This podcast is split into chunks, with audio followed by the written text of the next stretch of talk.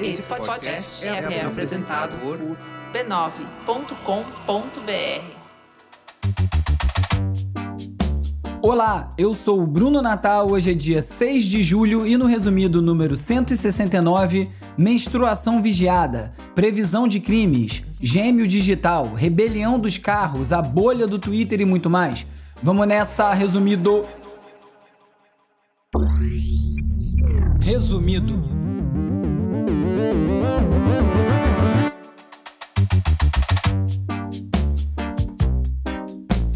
Olá, resumista! Esse é o Resumido, um podcast sobre cultura digital e o impacto da tecnologia em todos os aspectos das nossas vidas.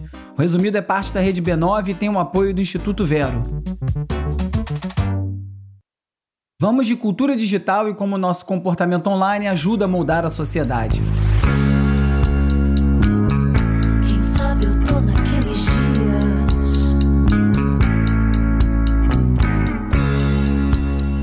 Duas semanas depois da derrubada da decisão sobre o caso Roe vs. Wade, que garantiu o direito ao aborto nos Estados Unidos, as mulheres americanas ainda estão lidando com o impacto da decisão em suas vidas. Na semana passada, eu falei sobre como as usuárias de apps de monitoramento do ciclo menstrual estavam apagando os dados e até os apps por inteiro ou mudando para versões mais seguras desse mesmo tipo de serviço. Isso porque há um receio de que os dados coletados por esses aplicativos possam ser usados contra elas em eventuais julgamentos por abortos.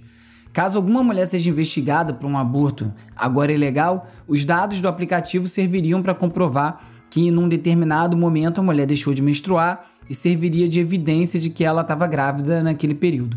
Acontece que simplesmente deletar ou parar de usar os aplicativos não garante que as mulheres não sejam rastreadas ou tenham seus dados coletados. A professora da Universidade de Colômbia é, e colunista do New York Times, Zeynep Tufek, escreveu sobre como a gente tem muito pouco controle sobre os nossos dados online. Basicamente, se o Estado e as forças policiais resolverem investigar mulheres por suspeita de gravidez, eles vão ser capazes de descobrir isso e muito mais utilizando ferramentas de vigilância digital. Ou seja, excluir os apps dificulta o processo, mas não impede a invasão da privacidade dessas mulheres. Um relatório do Surveillance Technology Oversight Project confirma isso. O estudo indica que há diversas maneiras de policiais, promotores e litigantes privados se apoiarem em mecanismos de acesso a dados e ferramentas de rastreamento que já existem para impor proibições estaduais ao aborto.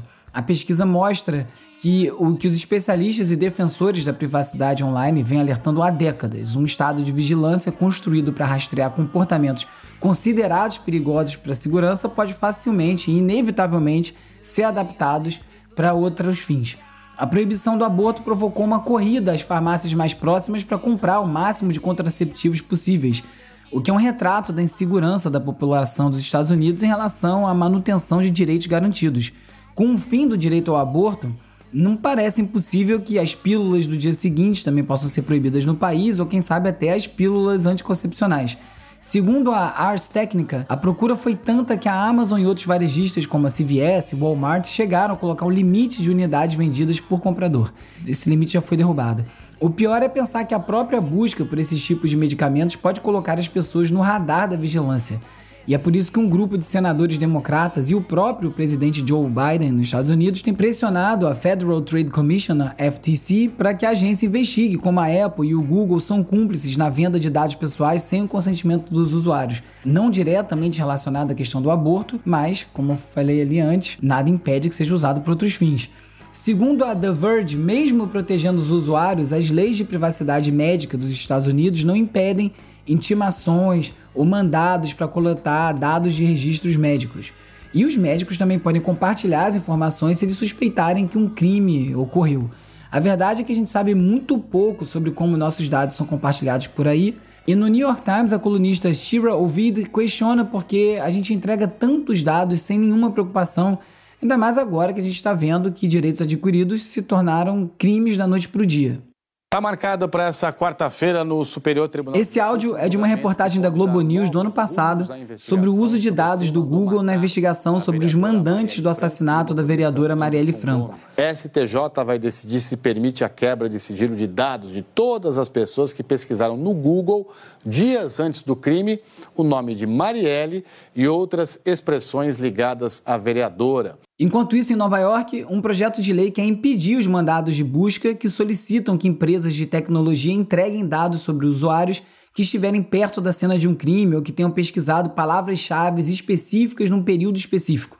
Foi com uma técnica parecida que foram identificados os assassinos da Marielle, mas no caso foi direcionado aos dados dessas pessoas. O que Nova York quer impedir é que você possa acessar os dados de qualquer um que tenha passado pelo local ou feito determinada busca. Mas, segundo a TechCrunch, sob a justificativa de investigar crimes, esse tipo de busca também já foi utilizado para identificar manifestantes supostamente acusados de desencadear violência em protestos contra violência policial. Isso sem falar em inocentes que acabam presos por terem tido o azar de passar perto da cena de um crime.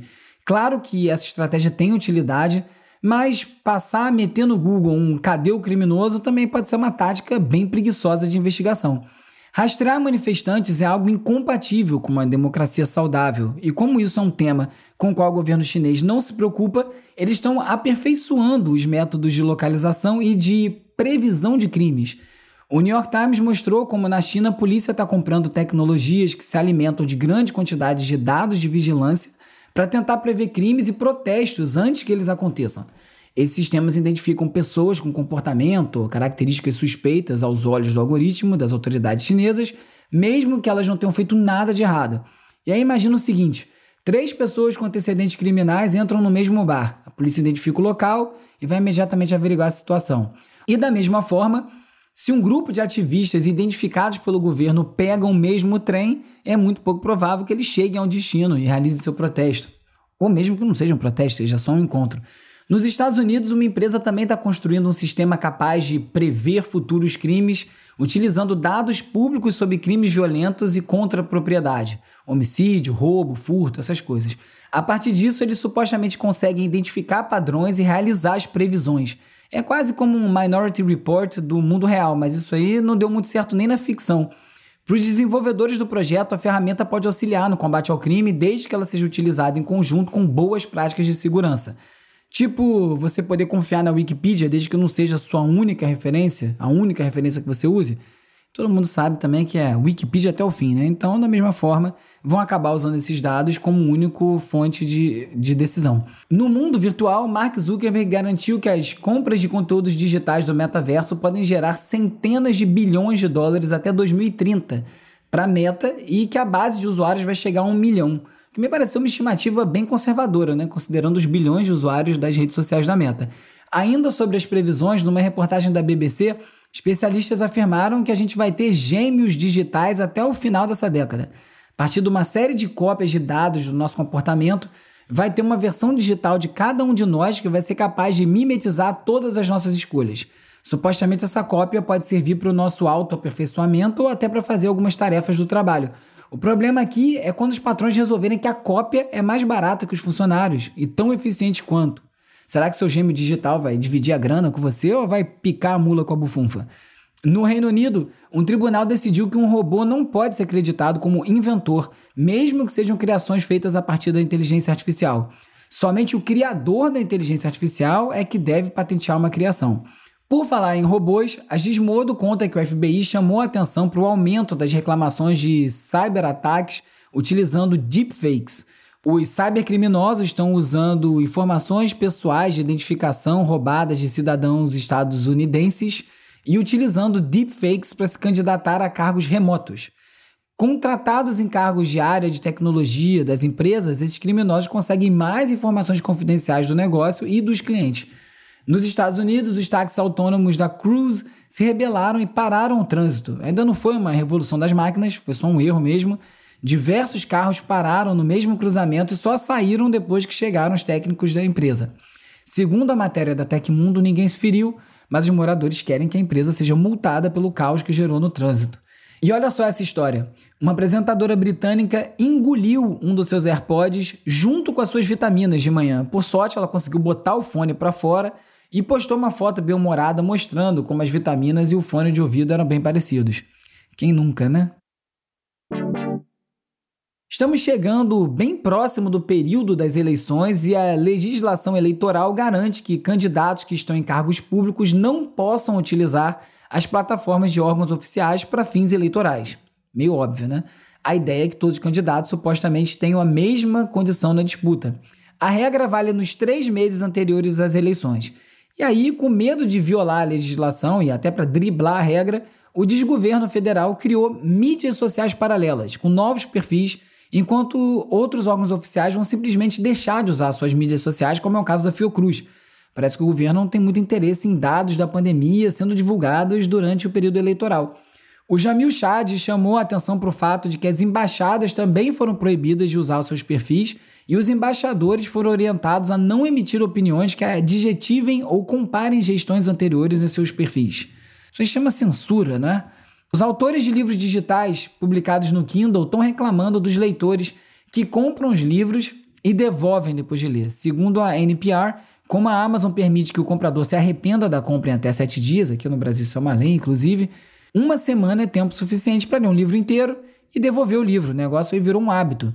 Quando eu fiz intercâmbio em 1994, eu ia na loja de CD e nos Estados Unidos tem essa coisa de poder devolver o produto.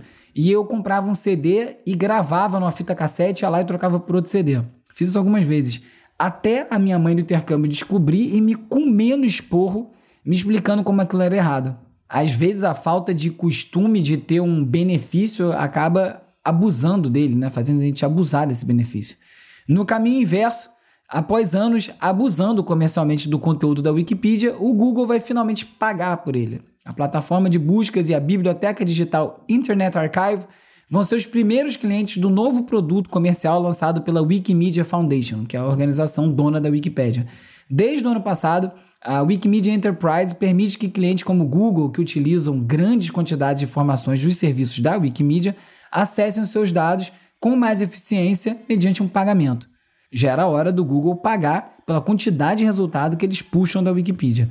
Agora, sobre a vida na bolha, o Pew Research Center divulgou os resultados de uma pesquisa sobre as mídias sociais mais utilizadas pelos jornalistas. Para surpresa de ninguém, o Twitter está no topo da lista. Cerca de 7 em cada 10 jornalistas dos Estados Unidos dizem que a rede social que eles mais usam é o Twitter. O Facebook ficou em segundo lugar, com 52%, indicando talvez que a faixa etária dos pesquisados é bem alta, porque né, quem é que ainda entra no Facebook? O único problema é que o público prefere outras redes sociais para se informar. Mas a verdade é que o Facebook lidera a preferência dos usuários, com mais de 30%, seguido do YouTube com 22%. Só 13% dos pesquisados dizem que utilizam o Twitter para se informar, o que leva a crer que nós, jornalistas, escrevemos para nós próprios. Segundo o The Register, um projeto de lei californiano pode acabar com o anonimato na internet. Para regular a navegação das crianças online, alguns congressistas pretendem forçar sites a verificar a idade dos visitantes. A mudança é uma ameaça à privacidade, já que dificulta a possibilidade de você usar a internet de maneira anônima. Mesmo sendo uma lei estadual, isso deve afetar outros lugares, já que a Califórnia é sede de grandes empresas de tecnologia. E aí volta aqui ao início do episódio, falando sobre os dados das mulheres em relação à menstruação. Imagina isso quando você não consegue usar nem de maneira anônima a internet. Uma matéria do The Guardian comentou mais uma pesquisa sobre o impacto da pandemia na forma como as crianças utilizam a internet, aparelhos eletrônicos, e segundo o estudo, como era de se esperar, o tempo de tela das crianças do ensino básico aumentou. O crescimento foi maior entre os alunos do ensino fundamental, com uma hora e 20 minutos a mais por dia, em média. Também a deterioração da saúde mental, aumento de ansiedade, problemas comportamentais como agressão, irritabilidade, acesso de raiva tela é uma beleza. Espada Justiceira, dê-me a visão além do alcance. Uma startup israelense tornou enxergar através das paredes em algo possível. A empresa criou um equipamento de imagem 3D com a ajuda de um sistema de inteligência artificial que permite diferenciar criança, adulto, animais dentro de um recinto. Além do óbvio uso militar, a ferramenta pode auxiliar também em buscas e salvamentos. Como sempre, nem todos os links couberam no roteiro, ainda mais quando eu passei o fim de semana inteirinho no NFT Rio, mediando diversos painéis. O evento foi um sucesso, fiquei muito feliz de estar lá com o resumido. Alguns desses links, então, vão para a leitura extra no site resumido.cc, onde eu também organizo todos os links comentados em cada episódio para quem quiser se aprofundar mais. Na MIT Technology Review, precisamos de cidades mais inteligentes, não de cidades inteligentes. No Gawker, eu deveria ser capaz de mutar a América. No The Information, uma menina se matou e demorou seis meses para o TikTok remover sua conta. Se você quiser falar comigo, é só me procurar no Twitter, arroba e também arroba resumido.podcast no Instagram e no TikTok. Você também pode fazer parte da comunidade no Discord, tem link para tudo isso lá na home do resumido.cc. São milhares de pessoas ouvindo esse episódio e a rede não tem tanta gente assim. Você podia passar lá e seguir. Dá essa moral pro resumido. Se você preferir, você também pode me mandar um oi pelo WhatsApp ou pelo Telegram para 21 97 969 5848. Jamais me pergunte esse telefone ao vivo, porque eu até hoje não decorei. E você entra na lista de transmissão, onde eu envio os alertas de novos episódios, conteúdo extra, links para todas as reportagens comentadas em cada episódio e a gente troca uma ideia. Hora de relaxar com as dicas de ler, ver e ouvir. do Leno, da dupla da Jovem Guarda Leno e Lilian, o Diogo Strauss produziu discos do Castelo Branco, da Alice Caymmi, fez remixes para o Baiana System e agora ele lança Flight of the Sagittarius, um EP de quatro faixas com uma levada que às vezes faz lembrar o balanço do Marcos Valle, a batida disco do lendário grupo Chic, do Neil Rogers. A faixa título, que é um tremendo de uma levanta-pista, e um clipe retrô arrastam essa faixa. E essa semana, com a correria do NFT Rio, a única dica que eu tenho é essa mesmo, foi dica do Calbu.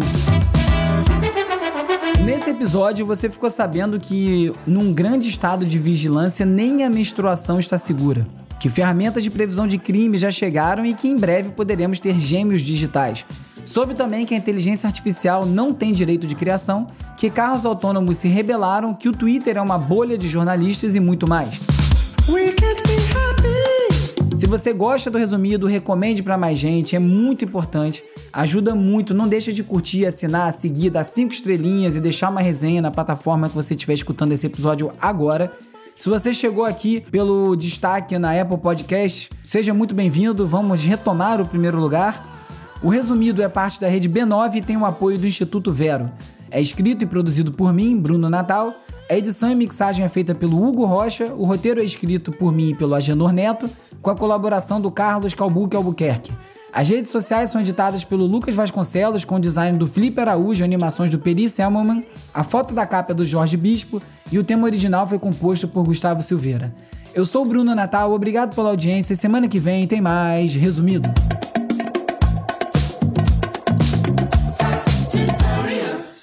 Esse podcast é apoiado pelo Instituto Vero. Resumido, resumido.